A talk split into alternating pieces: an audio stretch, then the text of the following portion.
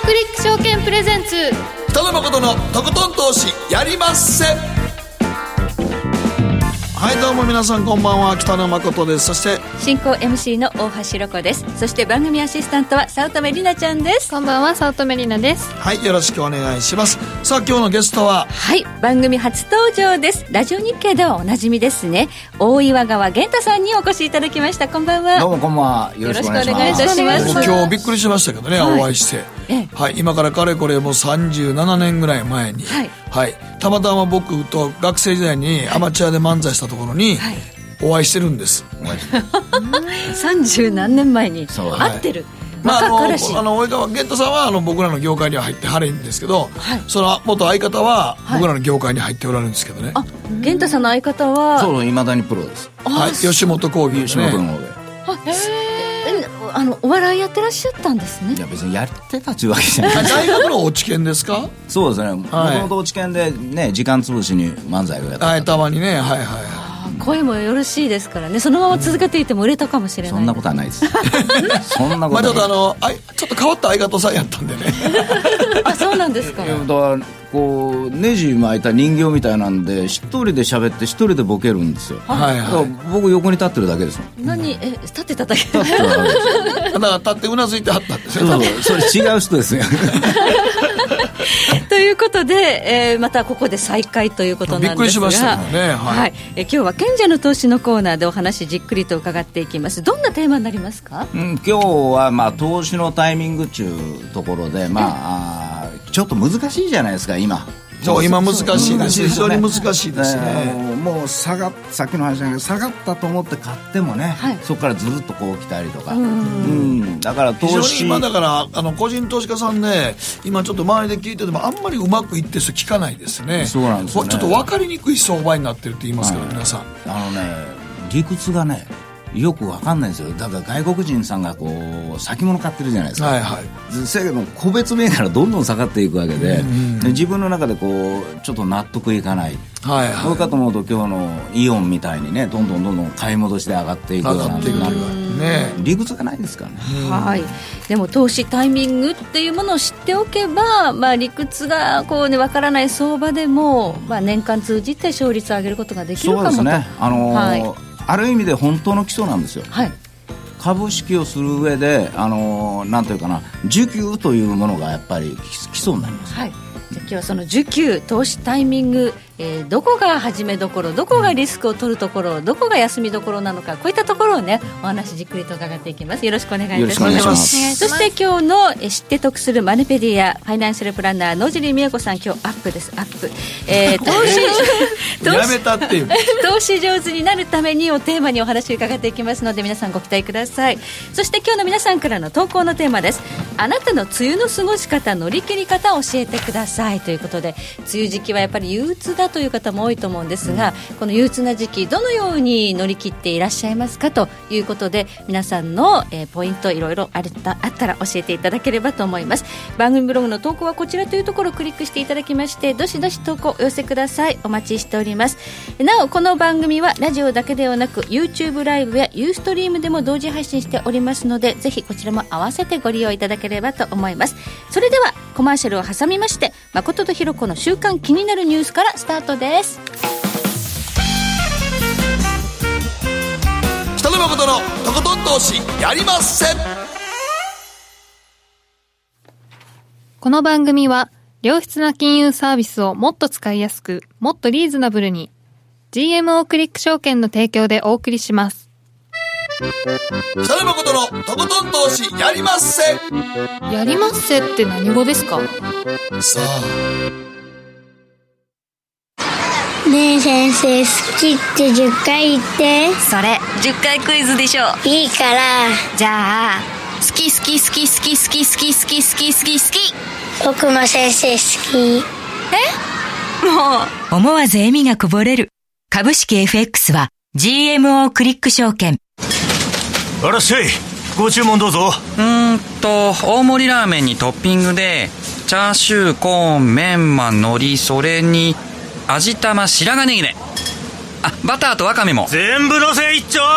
シンプルにわかりやすく。株式 FX は GMO クリック証券。占えましたぞあなたの未来。えどんな？あなたは努力次第で大きな成功を収めますただし野菜中心の食事と早寝早起き適度な運動をして健康なんだよ。母ちゃんのセリフと一緒じゃん。未来は自分で切り開く。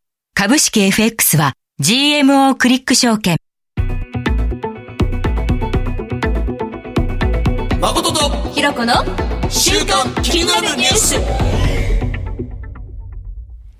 さて、ここからは、誠とひろこの週間気になるニュース、今日一日のマーケットデータに加えまして、この一週間に起こった国内外の気になる政治や経済、ニューストピックスなどをピックアップしてまいります。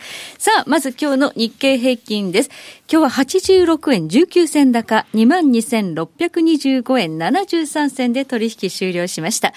先週5月の最終週に、えーイタリアの政情不安でガラッと崩れたんだ、えーなんかセルイン銘が来たということで、えー結構売ってしまった方もいたんじゃないかと思うんですが、その後結構回復してきましたよね。まあそうですね。これはだって今、だってダックスとかドイツのね、はい全部緊張ですからね。はい。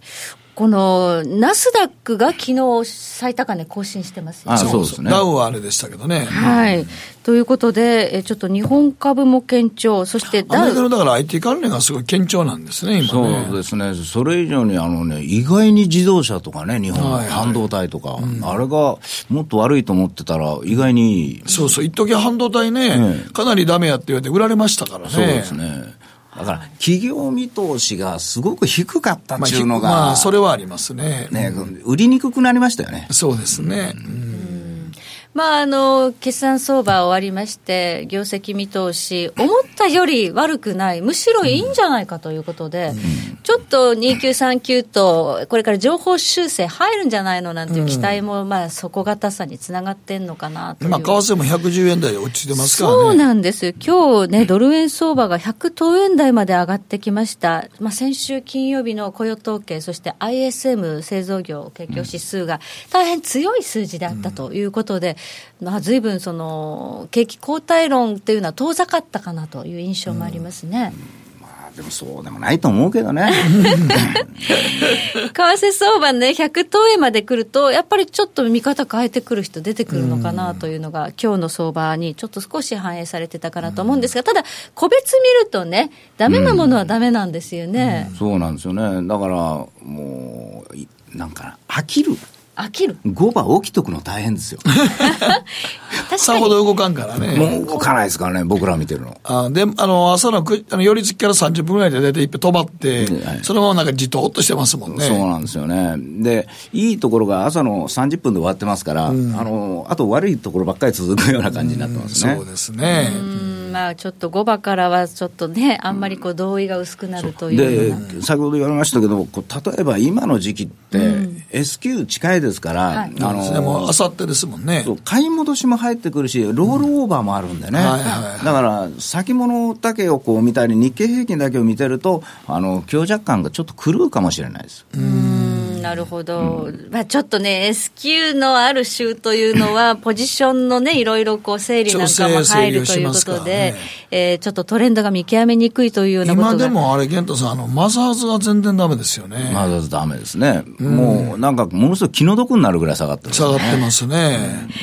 マザーズ、まあ、ジャスダックもあんま良くないけど、じゃあママザーズはもっとひどいですね。もっとひどいですね、あそこはまあ指数の売買もありますから、はいはい。それに合わせてやってくるのと、やっぱりこの時期ですから、ちょうど、まあ、年金もそうですし、欧米年金もそうですし、まあ、日本の投信の方もちょうどお売却をしなくちゃいけない時期に当たるんで、で動くのが日経平均ということになるので、どうしてもそういう軽量級のところは、こう売り物が来た場合、抵抗できないんですよね。ああ、そうですね。まあ、押されていきますからね。まあ、マザーズというとね、マザーズの場合は特にあの、ね、買い戻しがどうのこうという形じゃないですからね。ないですからね売られたら売られっぱなしですから。でもともと決算発表に弱いですからね。ああ、そうですね。どんなすごい決算出してもね、えーパー100何倍ですからね、仕方がないですよね。そもそもが割高でね、夢を買われているというところありますから。で、創生のまたニュースもね、あれ良くなかったですね。決算悪いのに分割されるとね、あの、こう、運用者として持ってたとしたら、数は増えるわ、現役だってことになったら、裏な仕方がないですからね。あれがね、あの、調子乗っててね、じあの、上場ライブ最高値をやった時に、その勢いで分割しますよってみんなが、おーってなるんですけど、悪い時の現役で売られた日にはもうみんな、うーん、まあね、自分が担当者やったら外しますね。まずしますね、やっぱり。そうですか、まあね、マザーズのインデックスの寄与度が非常に高い銘柄とそうなんして、ですよね。そう。そこがやっぱり一番し、あの、マザーズの指標になるような銘柄が、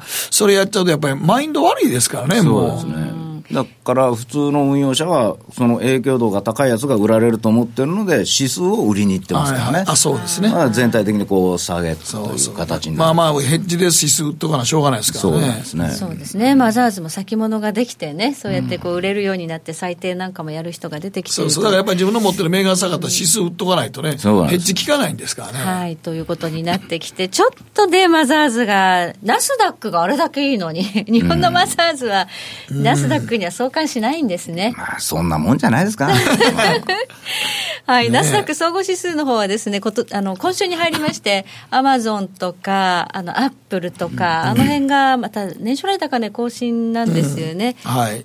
まあ NVIDIA ひ平たく話するとね、た例えばトランプさんがあんなに自分の国にいいようにいいようにやってるんだから、それはアメリカの株高くて世界の株が安くなるというのは普通じゃないですか。うん。だからどうしてもこう大きい企業でないとという発想になってるだけです。もうちょっとしたら、あの、変わりますよ。あそうですか、はい。今ね、そのアメリカに資金が新興国とか、ヨーロッパもいろいろちょっとごたごたがあったんで、はい。逃げて、アメリカに資金が戻って、時価総額の大きいそのハイテクにガーッと流れ込んでるみたいな感じなんですかね。そうそう、あの、そそういうとかっこいいんですけど、もともと売らなあかん時期やったんですよ。そうなんですか。まあ、後でその辺詳しく聞きますけど。そうですねまあでもそう言われてみれば、ほんまにあの、言ったと通り、トランプ大統領が、あこまでアメリカを保護するっていう政策を取ってるから、それは株価上がりますよね。そりゃそうですよね。それはネオンだんだん連動性なくなっていきますもんね、ニューヨークと。はい。そうですね。あの、とにかく、この間の G7 の、えーまあ、中でも、G6 プラス1っていうふうに言われているみたいで、アメリカがかなり孤立したということで、まあ、ヨーロッパですとか、まあ、日本もそうですけど、この関税ですとか、アメリカのやる、まあ、貿易交渉については、皆さん反対の立場を示していると。今週末は G7 の本当サミット、首脳会談がありますので、ここでトランプさん孤立しないのかななんていうふうにね、思ったりもしますけど、ね。でもあんまり孤立を恐れてる感じしませんよね。慣れてはるよ。慣れたあでもあの、アメリカンファーストっていうのを言って、ほんまにそれやってますからね。はいだから世界とこうバランスを取ってという動きじゃなくて、もうとりあえず自国の利益だけはちゃんとやっとこうっていうので、だから逆にトランプさん支持率高いですからね。そう。なんですよね。政策に対しての支持率は相当高いです。相当高いですよ。なんかまあ、アメリカ第一主義ということで、アメリカンファーストということうん、ですよね。打ち出して、やっぱりあれは自国民にとってはちょっと頼りのあるリーダーやなと思ったりしてますよね。まあ、あれを頼りにせなあかんじゃな、これ苦しい話ですよね。本当はね、本当はね、世界的な見たらもうちょっとなと思いますけどね。ただじゃあ、じゃあ安倍さんどう？ちょっとこれも頼らないけどな、とかね。だけどもうあの、雇用統計とかの時もさっきつぶやいてますからね。そうなんですよ。情報が先に漏れて、あ、漏れてたって知ってる。まあ知ってたんいや、本人がだからき知ってて、ほら、今日楽しいよ、みたいな感じで。漏らしていいのかっていうね、ああいうツイートね、まあ、トランプさんのツイートもリスクだって言われてて、まあ、マクロ見てる人は、リスクが6月はたくさんあるから、まあ、弱気で見てる方が多いんですが、今、マーケットはじわじわとちょっと強いというのが印象でそうですすね。ね。はい。日本だけはちょっと、いまいち戻りが弱いって感じですかね。はい、えードル円相場、今、あ100等円割れそうという書き込みがありましたが、100等円守れるかどうか、まあ、今晩のニューヨーク市場を見ていきたいなというところだと思います。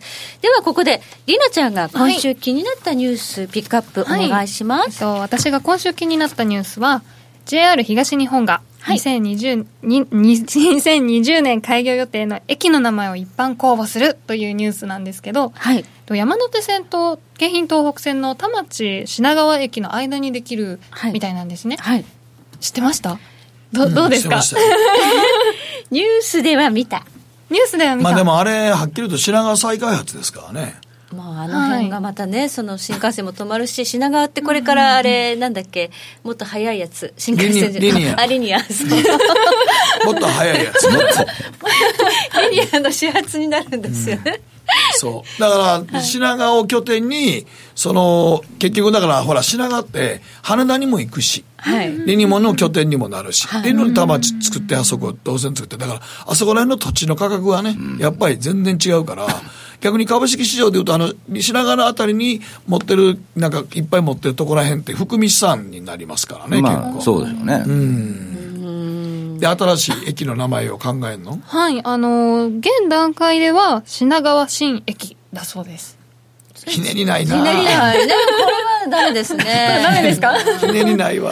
全然ひねりないな。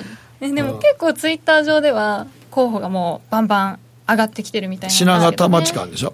皆さん、思い思いにいろいろつぶやいてらっしゃる。どういうのが、うーん私が見た感じだとオリンピックにちょっと絡めた名前だったりとか。開通するのが、あ、できるのが20年なんですか？2020年に開業です。開業。あ、じゃあ、じゃあ、オリンピッちょうク。どオリンピックですね。はい、で、ちなんでオリンピック駅？オリンピックステーションみたいな感じらしいですね。横文字かい。なんか山手線ゲームってあるじゃないですか。みんな山手線の名前をこう一人ずつ言っていく飲み会のゲームご存知ですか？あんまりね、そういう健康的な飲み会行ったことないんで、ね、健康的。いや私もやったことないんですよ。噂になりたいね。そこでなんかいきなりオリンピックステーションって横文字入るのはどうかなっていうね。急にカタカナですね急にカタカナどうかいや、な。山手線から、あえ、そうか、多分あそうか、ちょうど、オリンピックの駅はあかんやろ、それ。ちょっとなんかそこだけ横文字言うのはね。新品川駅とかですかね。新品川駅、うん、でしょうかね。まあ、その辺でしょうね。覚えやすい名前しとかないとね。いや、ひねりないわ。まあ、ひねりはない。ひねりないですよ、誠さん。シャンシャン駅とかしてですね。パンダですか、それパンダですね。パンダ。も一切ですからね。はい。まあ、あの、地名にちなむとか、ね、山手線今現在あるのは地名だったりする駅でしょ？うん、ほとんどね。ね。あとはランドマーク、そのエリアにどんなものがあるんですかね？うーん。なん。やろね、品川あの辺ってな何かあるんですか？でも、でも、あ、あ、仙岳寺、仙岳寺は、戦学寺。違うんですか？いや、それいいけど。仙岳寺。ち 地下鉄やん。あ、あね、すでに仙岳寺っ岳寺あるよ駅うん、浅草線、水族館、あ、水族館。水品川水族館ありますよ。水族館。水族館駅っていうのも。あでもなんかバス停にはよくあるよね、何あります々前、ね水族館前。それそんな前何前って、まあありますけどね。はい。そのそのままや。そのまま。は いそれもひねりないなっていう話まあ、ですね。い。いんですか、いずれ決まるから、多分。はいはい。まあ、多分、新品川駅やと思いますけどね。えーひねりないないや、ひあのね、ひねらんでいいですあの、覚えてもうたら、覚えてもらわないと。はい、皆さんもぜひ応募してみてはいかがでしょうか、ということで誠とひろ子の週刊気になるニュースでした。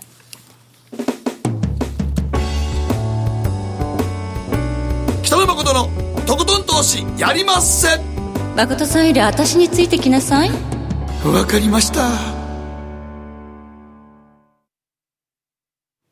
賢者の投資。さあ改めましてよろしくお願いしますします。今日は大谷川源太さんにお話を伺っていきますがテーマが投資タイミングの見極め方。そうですね。タイミング重要ですね。うん、あのー結局こ、去年、今年なんかは、あのー外国人様中心じゃないですか。だからやっぱり、その、彼らが動けるときに、一緒に動くとか、彼らが売ってる時に一生懸命買いに行ったってそれは難しいですよ、うん。だからそういうふうに思っていく、まあ、株っていうのは実はあのファンダメンタルズも大事なんですけれども、需給がやっぱり大事なんですね。そうですね。今年に入ってとにかく海外勢がもう日本株先物も合わせてものすごい9兆円ですか、そう春先9兆円ぐらい売った言われてだっていうましたねからそれに逆らってもしょうがなかったなってことですね。そうなんですね。で、その時は実は1月、というか2月から3月ぐらいの下落っていうのは、あんまり個人投資家さん傷んでないんですよね。で、今度は、あの、日経平均はある程度戻るけれども、こう個別株がさーっと売られると。だからやっぱりそのあたりが一つ鍵になってるんじゃないかなと。今度は売ってるのは国内のお投信とか、はいあそういったところが持ち株を減らす、もしくはあんまり低い予想を出しちゃったもんですから、自分の持ち玉、運用のものをこう見直す動きになってるんですよ。それと先ほどのちょうど、まあ、創生とかそういうものが出てきたちゅうんで、軽量級がドドドッとこう売られる。だからね、去年みたいに好景気という形であるならば、あの、こういう見直しもなかったんでしょうけれども、やっぱりちょっとみんながあんまり悪いようにね、企業が言うもんですから、日経平均で考えたら13.5倍ですから、はいこれは下げようがないんですけれども、個別銘柄でいくと、やっぱり20倍、30倍のものもね、どんどんどんどんこう売られちゃうという形なんですよ。はいでそうですね。だから PR 見たら日経平均それぐらいやったらね、もうこれじゃもう売られようないですよね。いや売りようがないんですよね。そうですね。うん。かといって、じゃあ、海外勢が本格的に買うかっていうと、なんかそういう感じも、なんかしない。うん僕、アメリカの株買いますもん。だって、あんな、さっきの話じゃないですけどね。日本株より今、米株の方が圧倒的にね、その守られてるし、強いということですが、じゃあ、日本株投資する際に、ここからどういうところ、需給がとても大事だっていう話なんですが、ですね。だから、例えば5月といえば、あ5月、11月といえば、ヘッジファンドの決算ですよね。はい、で5月は中間決算で、11月が本決算です、はいだから5月というのは、非常に荒れやすいんですね、もともと。それがまあ Sell in May とかいう格言につながってたりするんですかね？まあそうでしょうね、し3月、4月で、アメリカの方であの税金の還付があるんで、株が高いことが多いんですよ。だから、再投資でね、5月ぐらいでもう逃げどこやという、そういうとこから始まってそうですね。本決算11月やっぱ株下げますもんね。じ10月の終わりぐらいからかなり売られてきますもんね、やっぱり。はいだから、あのー例えば今みたいなこの決算でいくと、じゃあ、先ほどちょっと言ったんですが、6月というのはそのに国内の投信の決算とか、あのー例えばあ欧米のあ年金の中間決算。はいはい。でそれを反対に言うと、12月がその本決算なわけでしょ。はい。ということは、その前に11月にヘッジファンドの決算でしょ。はい。で、10月のあの半期の決算の時に、これはあかんわというふうなぐらいの決算だったら、11月の人が売るのを待って12月の人売ったりしないでしょ、はい。だから一斉にドンと売るから10月にブラックマンデーとか大幅な下げがあるんですよね。年間のサイクルってそういう決算とかそういうところを見て動いてるっていうことそうですね、確実にあるのは、あの、あの、なんていうかな、こう、景気が良くなるとか、うんぬんというのは分からないんですけれども、絶対あるのは、あの、運用のスタートと終わりはあるわけですよ。投資からの、まあ、締める、そうはい、期日があるってことですね、決算で、だね。から6月ですから、これ今、新たにスタートしてるヘッジファンドもあるんだけれども、あのーそれに対して、えーまだ売らなくちゃいけない部分もあるので、こう、6月というのは非常に難しいんですよ。じゃあそういう需給というものを見ていく上で、えー、玄太さんは、はい。玄太塾というのを主催されていらっしゃるんですが、はい。その中で、え投資歳時期というなんかカレンダーを、はい。えー塾生の皆さんには、皆さんこうお配りして、これを使っていろいろとお話しされているということなんですが、今日は番組をご覧の皆さんにも、その、えーカレンダーですね、投資歳時期、ちょっとこう、チラ見せしていただきながらお話を伺っていきたいと思います。まずそのカレンダーの中で、はい。今6月ですので6月はいちょっと見せていただきますか？はい。はい、6月のカレンダーというでこれ気になこれ、あるのはの、まあ、もうちょっと過ぎましたけど、5日がポイントの日。ねえ、うん、ほうほうほう。でポイントの日っていうのが月に何回かあるんですけどこれ何のポイントなんですかね、うんバイオリズムです。バイオリズム。はい。過去からの、はい。おまあ、数種類あるんですけどそのバイオリズムがたまたま重なったりするリズムになるんですね。だからそういう時には、あのー投資している株式がこう変わったり、大型株から今度小型株に変わったりとか、あの株が高かったのが安くなったりとか、はい。そういうのが起きやすいということ。高値とか安値が、まあ、つきやすいとか、投資主体がなんか乗り換えたりとかしやすいとか、なんかそういうポイントっていうね。だか？らことです5日も5番から若干こう動き方が変わってるんで、はいあのー日経平均なんか今日でもしっかりですよね。はいはい。で、次のポイントが14日、これなんかいろいろイベントもあって気になるんですけどね。いや、普通ね、はい。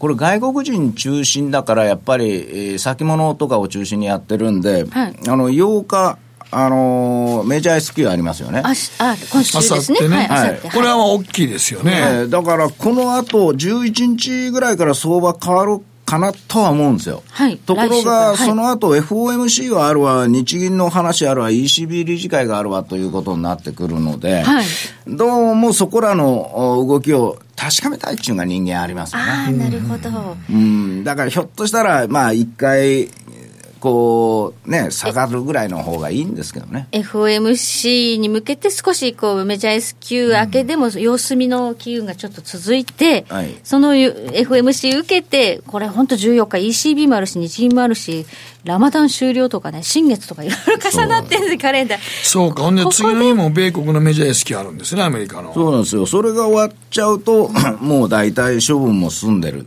逆に言うと、買い戻しも一巡してるっていうことですからね。だからそういう、こう、ある程度の波が必要なんです。はいで、月の20日というのがあって、ちょうど20日もポイントの日になってると思うんですが、すねあのーそれで、この大体6月の注文が一巡するんですよ。注文が一巡。はい。はい。で、えーつあの次は月替わりからということなんです。そういうもんなんですか？ね。20日ってなんかこう、注文一巡するっていうのは指名、そうですね。みたいなこうあの、法人間とか、はいはい自分たちの会社でこういう投資をするよというのが、まあ、今月か買うぞと決めたら、20日ぐらいまでに買ってしまう。もしくは売るんだったら20日ぐらいまでに売ってしまうという。うん。あのー大体なんですけどね。はいだただ、あのー、21、今カレンダー見られてると思うんですけども、はいこう、21、22とか、こう、間がちょっと余裕があるように見えますよね。月替わりが27日ですから。はいはいでも、この間に、例えば、あの、金額が合っていなかったとか、はいあの、株数が足りなかったとか、あ売りすぎてたわとかいうことがあるんですよ。その調整をこうしていくんですね。ああ、じゃあもうギリギリ最終週ではなくて、ちょっと20日ぐらい、10日ぐらい前っていうのが、まあ前倒し、前倒しで。で、で、あの、帳尻合わせていくっていうようなことするんですかそうなんですね大体20日っていう感じなんですね。だから、これでね、面白いのはね、はい例えば、あのー、26日がポイントの日になってるじゃないですか。はい、はい。これ、月替わりの前の日じゃないですか。はい。はい、はい。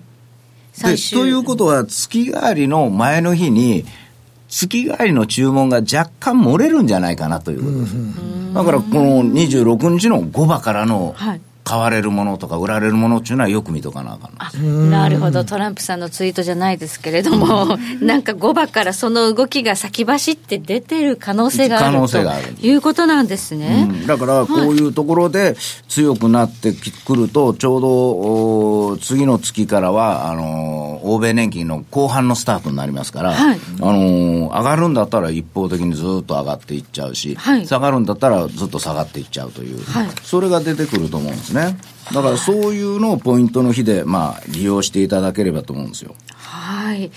まあ、そういうこういろんな締めの時とか、こうなんかこういう注文のね、まとめる時とか、えー海外勢のまあ年金の組み替えの日とか、なんかそういうところをちゃんと知っておくことが重要だということですね。そうですね。だから単純にまあ20日でもいいし、S q でもいいから、そういうのをちゃんと見て動く。もしくはその前に軽くしておくとか。はいそういうことが大事ですよね。はい特に7月になってくるとお難しいですよ。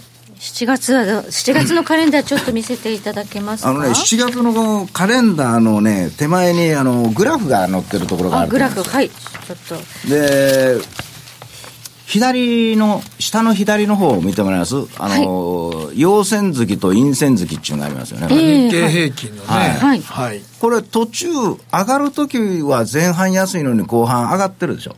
ので、下がるときは前半まともやのに後半になって下がってるじゃないですか。いや、これ、あの、注文がそこで変わりやすいっていう。逆になるんだ。10日前後ですかね、ここ8日とか。はい。そうですね。8日9日ぐらいから急に変わり急ますね。に傾向が逆になるんですね。そうなんですね。だからこれどういうことかというと、まあ、ここからあとは、まあ、あの S q はい。S q じゃなくて、あの、バカンス。あ、バカンス？あ、ん海外勢ですか？バカンスっていうのは長いって言いますけど。うんはい。だからそういうことで需給関係が少し変わっていくっていうことですね。1月ってなんかあの、なんか年金資金とか来ませんか？来るんですけども、みんな、夏休みの準備ですから。あだからそういう夏休みの意識っていうことになってくるんで、これ7月のこのカレンダー見ていただいたら分かるんですけども、人間って不思議なもんで、誰かが夏休みを取ったら、あの自分も夏休み取ろうかなという気になるじゃないですか。まあね、そうですよね。うんで、こ今年の場合、特にこれ、14、15、16が3連休でしょ。はい、月中で、はい。真ん中でね。ええ S q も終わってるし、はい。まあ外国人はもういないですよね、これ。あ、もう、こっからサマーバケーションな感じですだかね。この辺りからちょっと相場が乱れてくるだろうと思われるんですよ。なるほど。で、例年ちょっとこう、ポジションが上がってたら逆に今度う売って休もうとか、いうんそううねがってたら買い戻して休もうとかっていうんで変わるんですかね。そうなると思いますね。はい。だからそういうふうにこう、毎月毎月とか毎週毎週を見ながら、んあのー考えていくとやりやすいですね。特に今年は外国人さんが中心であるってみんなが言ってるんだから、外国人さんがどういう行動を取るかというのを、あのー考えないで運用することはまず無理ですよね。はい。じゃあ、海外勢が、あの、ポジションをどう取っていって、休み前にそれをどう整理するかっていう、そっちの方向を意識しておくってことが重要っていうことですね。はいじゃあ8月に向けてはどういうポイントがあるでしょう、うん、8月に向けた7月の後半のところでですね、はいこれ、まあ、7月のカレンダーからまず見られたらいいんですけども、あの、ポイントの日が30日になってると思うんですよ。7月30日にポイントがありますね。はい。これ、月の20日を超えて、その次の週の23日に、えーポイントの日ができてるんで、はいここである一定の方向性が出ると思うんですよね、市場の。はいで、30日のところで、一回行き過ぎで止まると思うんですよ。はい。1で週間ぐらいで。はい。ええで、その時に、まあ、例えば、あー3日の日のニューヨークのあの雇用統計とかそういうのを意識したりするんで、ちょっとこの乱れると思うんですよね。はいで、それが頭にあるんだから、今度8月になってくると、その時の勢いそのまんまにいっちゃうわけですね。あ、割に一方方向に行きやすいんですか、ええ8月見られたら分かるように、ポイントの日前半ないでしょ。え本当だ、ないですね。真ん中からですね。そう、わ私別にね、あの、意図的にやってるわけじゃなくって、ここはもう変わらずに結構トレンドが継続しやすいってことですそうなんですね。それがバイオリズムでこう、今年なってるから、へーえー7月の後半の相場が8月の中頃まで続いてしまうような気がしますね。はい。お盆ぐらいまでね。そうですね。このままでいくとそうなっちゃいます、ね。結構長い3週間ぐらいそのまま一方通行になりそうなんですね。だから下げ始めたら怖いんですよ。あ、そうですね。えー、それは嫌ですね。だから、はい。今あんまり上がらん方がいいですよね。上がってると下がるリスクがあると。あ今は先ほど言われたように低いレシオだから、はい売られたってまあまあ、まあまあ、まあまあ頭の中で分かる範囲内日経平均の PL がさっき言った13.5倍って、まあまあ、あんまりもうこれ以上下がりそうにないですもんね。そうですね、まあ、ひどい時はガーンといく場合もありますけどもね、まあ、だって2月からね、3月で4000円下がってるんですからね、はいはいやろうすややったらできるんですけどね、そんぐらい、だけど、そんなんやってほしいと思わないですからね。そうですそうか、4000円って結構ですよね。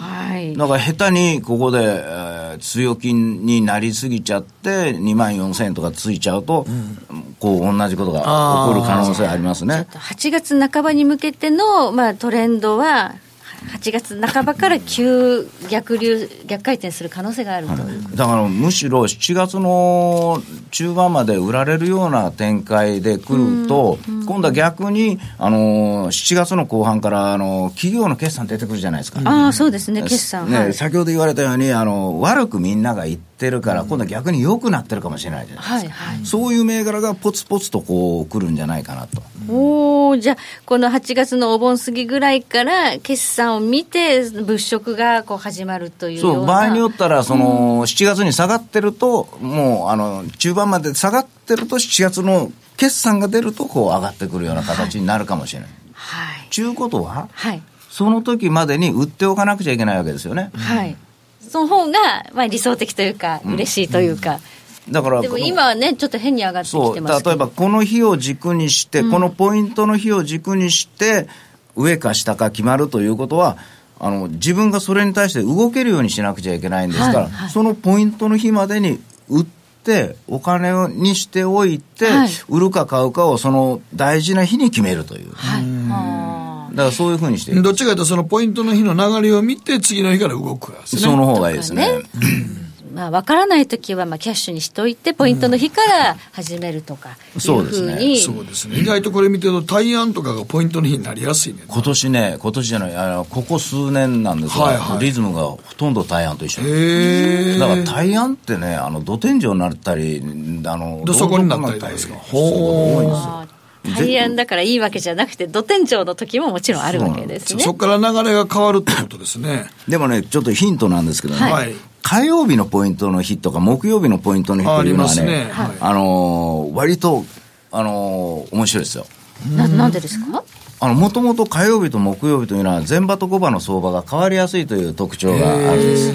で、それが、あの、ポイントの日であると、うん朝の早いうちにダーンと突っ込んでおって昼から上がっていくとか、よくあるじゃないですか。はい、あります、そういう時はい。そう、そういうことがあったり、朝だけ高かって、あの昼からどんどん、5番からどんどん崩れていく。どんな問題言ってたら、バーッと落ちむ社長登場みたいなもんでね、あの、こう、ちょっとおかしなことになっちゃうんですよ。へ今日孫さん電車の中で会われましたけれども、そうですね。はい。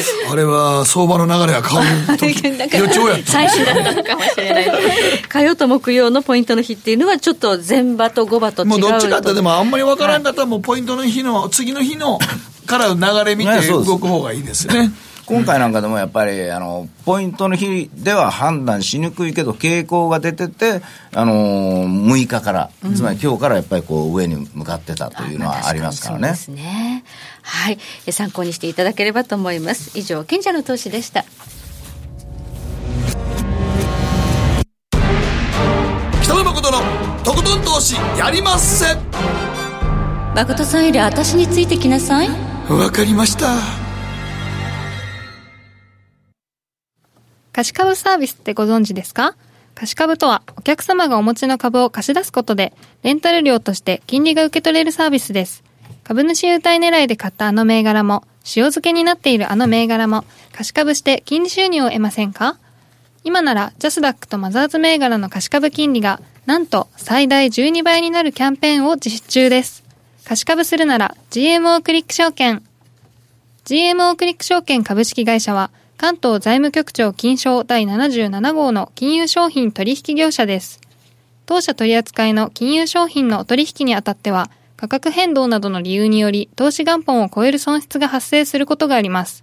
お取引をする際は、当社のホームページや契約締結前交付書面で、手数料などの諸経費及びリスクについて十分ご確認ください。北野誠のとことん投資やりまっせ。さて、ここからは知って得するマネペディアのコーナーです。ということで、ファイナンシャルプランナー野尻美恵子さんです。はい、よろしくお願いします。こんばんは。頭カチカチです。非常に出にくいです。そうやな。梅雨、梅雨ですからね。いえ、梅雨ですから。もう、大橋さんが散々振っといて、かわいそう。頭皆さんアップでね、今日ね。皆さんアップですね。はい。さあ、今日のテーマですが。はい。えー、投資上手になるためにということなんですけど、はい、まあ、なかなか難しいですよね投資のスタンスってやっぱり、うん、そうなんですよね。まあ投資ってやっぱり続けるのが大変じゃないですか、だからすごく広い意味で言えば続けられていたら投資上手なのかもしれないんですけど、やっぱりさらにさらにっていうところがあると思うので迷いやすいポイント投資家に迷いって絶対つきものじゃないですか、うんだからそれを一人で一人だけ迷ってるわけではないっていうところで、はい、なんかみんなで頑張っていこうよみたいな気持ちも込めつつ、はい、あの迷いどころを今日は見ていきたいなと思ってます。はい。はい。で、一つ目なんですけど、はい、いわゆる投資スタンスっていうところで、まあ短期と長期ってあるじゃないですか。はい、お互い、もうどっちがいいというのがね、あって、まあ、コツをね、掴むとまたいいんでしょうけど、短期投資って例えばデートレードとか、ね、まあ、スイングでも2日3日ぐらいしか持たないっていうなんか株の投資家さんで結構億トレだとか、ね、送り人になったとかいう人は割にこう短いイメージそうですよね。多いイメージなんですけどね、うん、あの利益を利確して積み上げていくっていう、うん、でもう週末はお金持ってないから、何か大きな急落とかがあっても被害を受けないよみたいなところがねイメージとしてありますよね。週またぎでポジションを持たないみたいなね、なんかそういうイメージがあるんですが、どうですか？でもねそれって本当にこう一握りの人たちで、結構短期のデートレって、よっぽどロジックとか手法がないと難しいですよね。難しいでしょうね。まあ、たまにね、そういう人がね、あの、まあ、仮想通貨なんかでも出てきては、また本出しますからね。そうです株 FX 仮想通貨何でもオールマイティでやられる方っていうのはまあ多分手法が終わりになるんだと思うんですけどね、そう、まあ、大体その手法公開してありますけどね、皆さんね。はい。株で大儲けした人もおったし、秋葉原にビール買った人もいますからね。はい。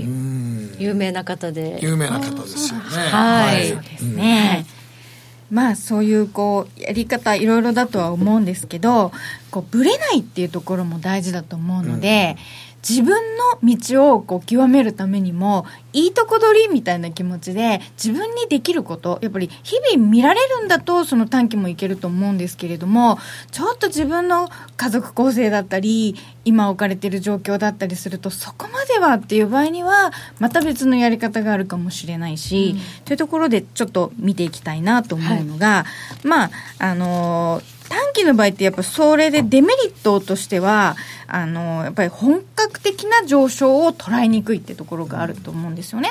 うん、なんで逆の長期派だと天馬川とかがね実現する可能性もあるかな。長く持つと天馬川ってね、10倍ね。はい10倍500円で買った株が5000円になるってことですからね。天はいいや、500万円で買った株が5000万になるってことですよ。天馬川ですから。夢があります。夢がありますよね。でもね。株式投資なんですよ。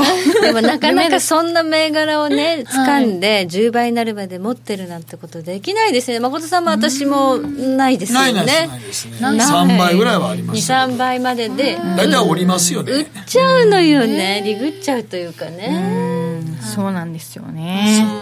まあ、俺の友達でいまだに、あのー資生堂を持ち続けてる人はいますけどね。資生堂がすごいでもそれはね、その人はなぜそれを持ち続けてるか自分のやってる会社が資生堂の関連子会社やから株を買ってたわけですよ。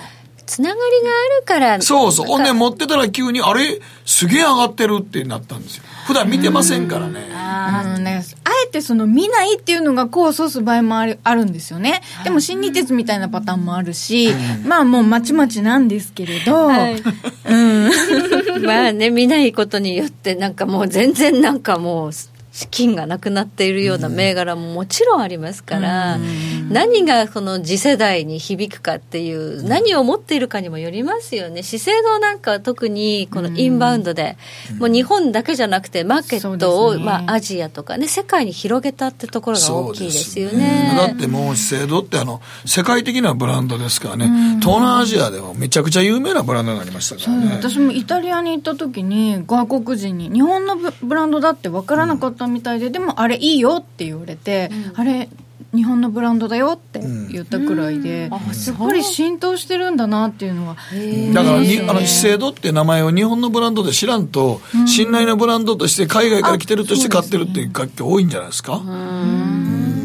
やっぱりマーケットが広がれば純粋に売り上げも上がりますもんね。そうですよ、市場がね、日本だともうだんだん人口減るけど、こうね、世界に向けて成功した会社っていうのは、やっぱり10倍になることだってある、資生堂ってずいぶん上がりましたよね。そうですね。やもうだから2012年とかに1000円ぐらい950円とかね。ぐらいの前後であったのが、今もう8000何歩ですからね。そうですアベノミクねス前は1000円1000円ぐらい。弱1000円弱ありましたね、950円とか38円とかそれが今。一番安い時630円ぐらいでしたからね。えー、これが今8000、9000円。近く8800円ぐらいだったそうですね。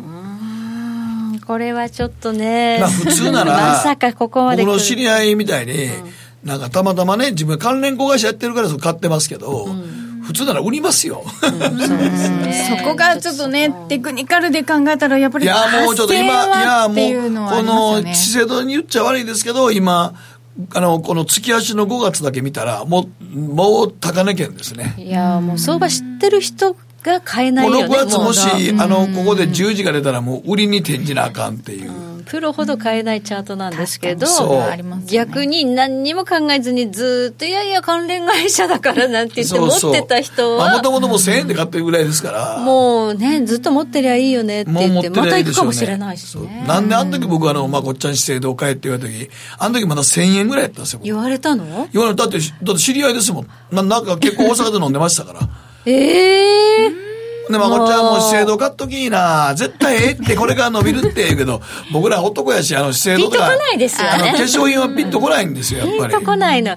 ええそれあの配当の利回りなんかでスクリーニングかけてても、こう急に引っかかってくるんですよね、そういうので気づいたりとか、まああの何回かねきっかけはあるとは思うんですけど持ちきるっていうのは確かに難しいと思います、ただこういうあのオールドエコノミーでもこの天場が近くっていう新興企業だとね、あるあるっていうところあると思うんですけど実現するんだなっていうところとあと V テクノロジーなんかも見てくね。あれもすごいですよね。EL ですね。はい。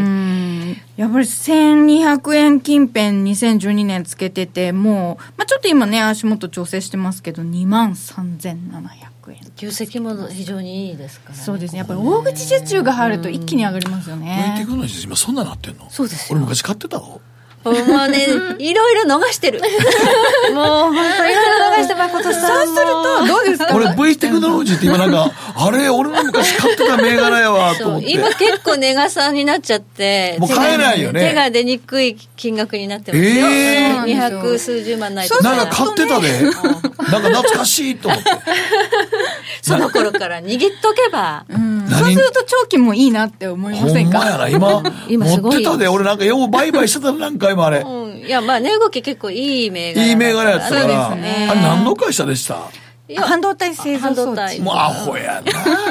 だから今まさに中なん核か一点わーってなった時あって、結構何回も僕売買してましたわ、あれ。やっぱり大口で入れ替えが起きると、業績が一気にあ立つんですよね。あ。あん時もそうか。もうなんかいろいろなんか、どう、どうしたんですか？ねいや。いや、なんか何回も売買して、儲かった記憶はあるんですけど、今そんなんなってると思ってなかったんで。そのままずっと持ってりゃよかったなんかそうすると短期派でいてても、あれ？ジタバタしないで長期でよかったんじゃないかっていうのはね、気持ちも。まあでもそうか言うけど、持ちきれない持ちきれないそうか言うけど、持ちきれないでもそんなん言うけど、創生みたいな下がってきてましたよね。そうそうそうそうそうです。創生なんか、だからどこまで行ったら次の底値なんかあっても、潰れん限りはどっかで底値来ますからね。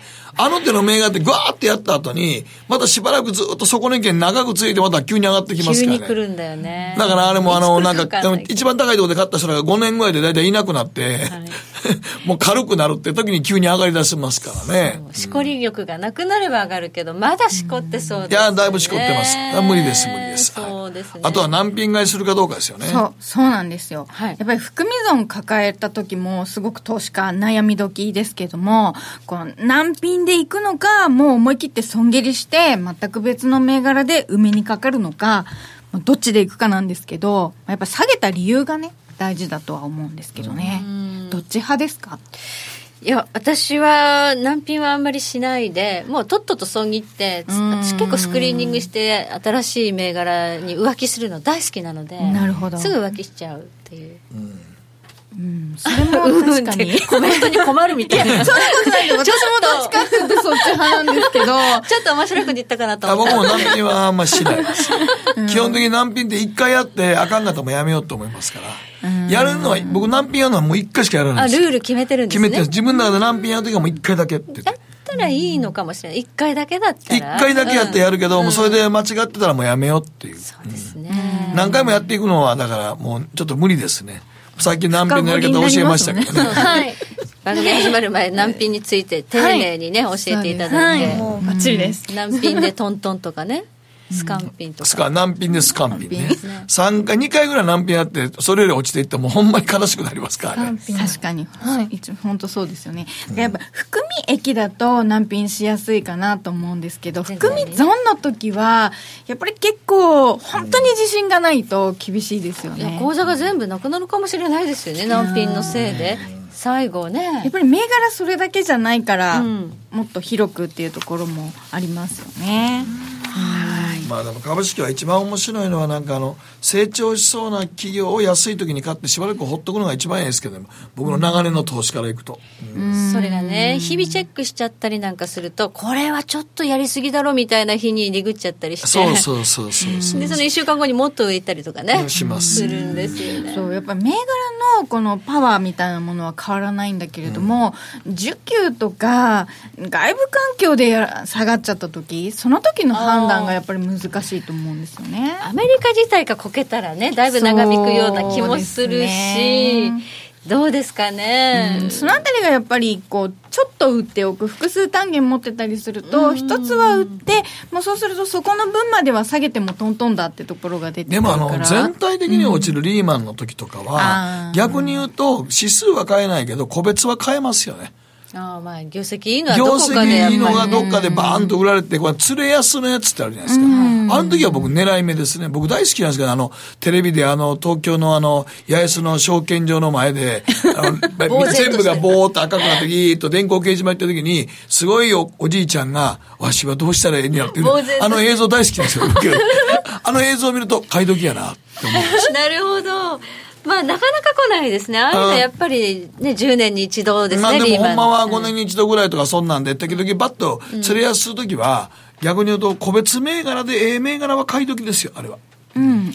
それは本当そうですよね。僕の友達でもやっぱりリーマンの時に、あの、トヨタとかを一気に買いあさったやついますからね。今すごいことになってるで、そっからも全然動いてませんから。あら。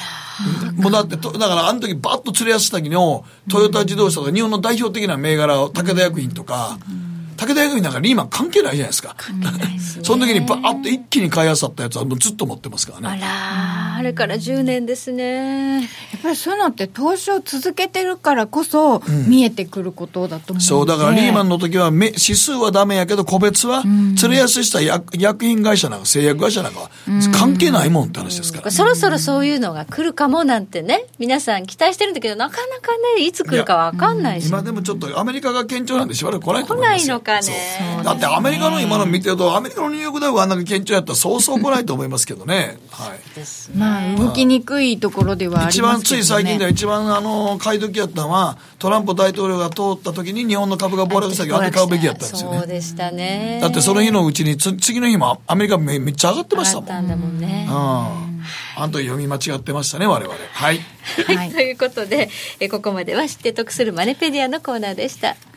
北野誠のとことん投資やりまっせやりまっせって何語ですかさ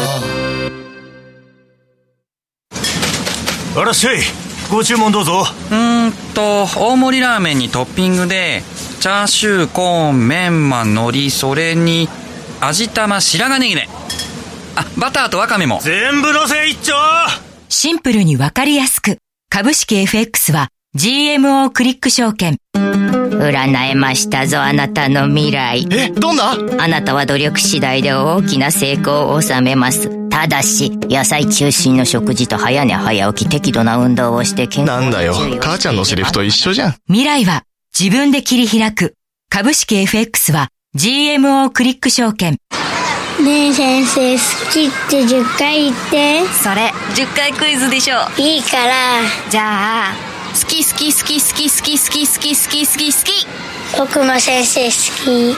え？もう。思わず笑みがこぼれる。株式 FX は GMO クリック証券。さてここからは皆さんからいただいた投稿を紹介していきます。今日のテーマあなたの梅雨の過ごし方はい、ウルトラゾーンさんからです。私は雨が結構好きなんです。なので梅雨もそんなに嫌ではありません。ただ太陽光があまり届かないので熱帯魚の餌として培養しているクロレラが育たないのが残念です。クロレラ？って育て？熱帯魚の餌として培養しているクロレラっていうのがあるんですね。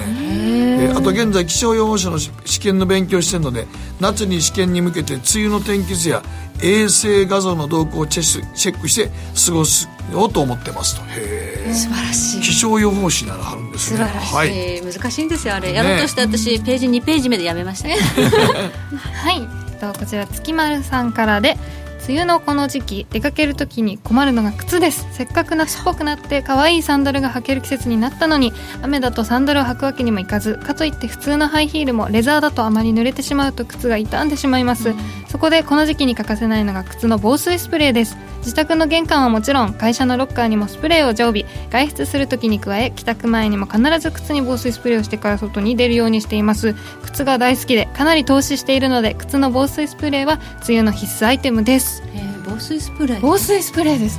はい長靴履いたりねブーティーだったりとかねはい。靴自体を女の人はいいですけどね。おっそんな長靴そのまま長靴ですから 俺あの女の人みたいにあんな男もあんなあの防水用のちょっとおしゃれな靴出してくれんかと思うね。はい。男の人はやっぱり革靴は傷みますよね。痛む痛む。でスニーカーすぐ絶対水入るし。ああぐしゃぐしゃって感じですもんね。もうすぐもう気持ち悪いもんずっと見合わ入ったと思ったら。確かにメンズは長靴になっちゃうね。そうやねそうやね。防水スプレーなんですね、はい。続いてはペンネーム片栗粉さんです。梅雨というとジメジメして嫌なイメージがありますが我が家では庭先にアジサイを植えていると。この時期は家の中からアジサイを眺めて楽しんでいます。この花アジサイはやっぱり雨が降った方が色鮮やかになりますね。と。お天気の下で見るよりは雨の時に見た方がアジサイの花綺麗なのかなっていうことですかね。はい。朝さん梅雨の時は読書にもってこいなんでもっぱら読書です。近所に本のリサイクルショップがあるので10冊ぐらい買ってじっくり読みます。何年か前の本がなぜベストセラーになったのか改めて知ることができるということですね。ああ梅雨時期ゆっく梅雨り時期ゆっとくりと、まあ、秋の夜長じゃなくて梅雨の時期。にじゃあもう一枚いっちゃい、はい。こちらこうちゃんさんからで、梅雨がやってきました。僕の1年で2番目に嫌いな季節になりました。自然の流れには逆らえないので諦めてはいます。でも仕事はしなければならないのでこの時期は毎日天気図を見ています特に外仕事の時は週間天気予報から始まりピンポイントの雨雲レーダーとにらめっこをしています。最近では天気予報の精度がかなり上がったので当てにはしますがどうしても外仕事で日程がずらせない時の天気予報の雨マーク最後はダメ元で神頼みてるてる坊主を吊るして雨が降りませんようにとお願いしています。てるてる坊主懐かしい。てるてる坊主作りました。ね、子供の時作りましたけど、はい。今吊るしてるっていうのはなかなかいいです今はね作らないですね。ね。あれもあんなん家の中にあったらなんか心霊現象かなと思ってます。そんなすごいでっかいの作っちゃって。やめましょう。今日今日そんなんばっかりですね。ちょっと落ち武者みたいな。落ち武者とかでっかいでっかいテレさあ時計の針は11時26分回っています北野誠のとことん投資やりまっせ。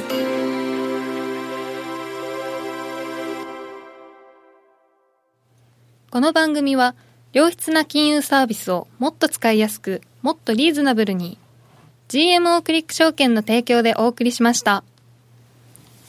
さあ、えー今後のスケジュールでございますが、はい、はい。まあ、あさってメジャー S q はい。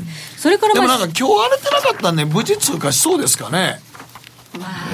まあ。割と水曜日荒れること多いでしょ？まあ多いですけどね S q の2日前は逆張りっちゅうのが普通なんですけどねそうですよね。だから朝売られたんでそれでうまいこといけたと思うんですけどねああ、今日は。はいはいはいはい。えーその他にはもう7日、えー、明日、明後日、明日か、もう日米首脳会談、そして12日、米朝首脳会談と、ちょっと政治の色が強くなってくるので、まあ一応12日行われますのね、もうこれね、シンガポール。まあ、やる方向でね、今ね、話が進んでいるので、それで上がってたわけでもないし下がってたわけでもないし、別のことでしょ。はい、これであんまり変なことがなければ、そんなにマーケット大きくぶれるということもないとは思うんですが、さあ、でも気になりますね、どういうニュースが出てくるのかというのはね。えそして13日水曜日は FOMC ということで、ここで利上げがあるかどうかというところに注目です。ということで、この後延長戦もありますので、こちらも引き続きお楽しみいただければと思います。では、皆さん、また来週お会いいたしまはい、しょう。本放送は一度お別れします。ごきげんよう。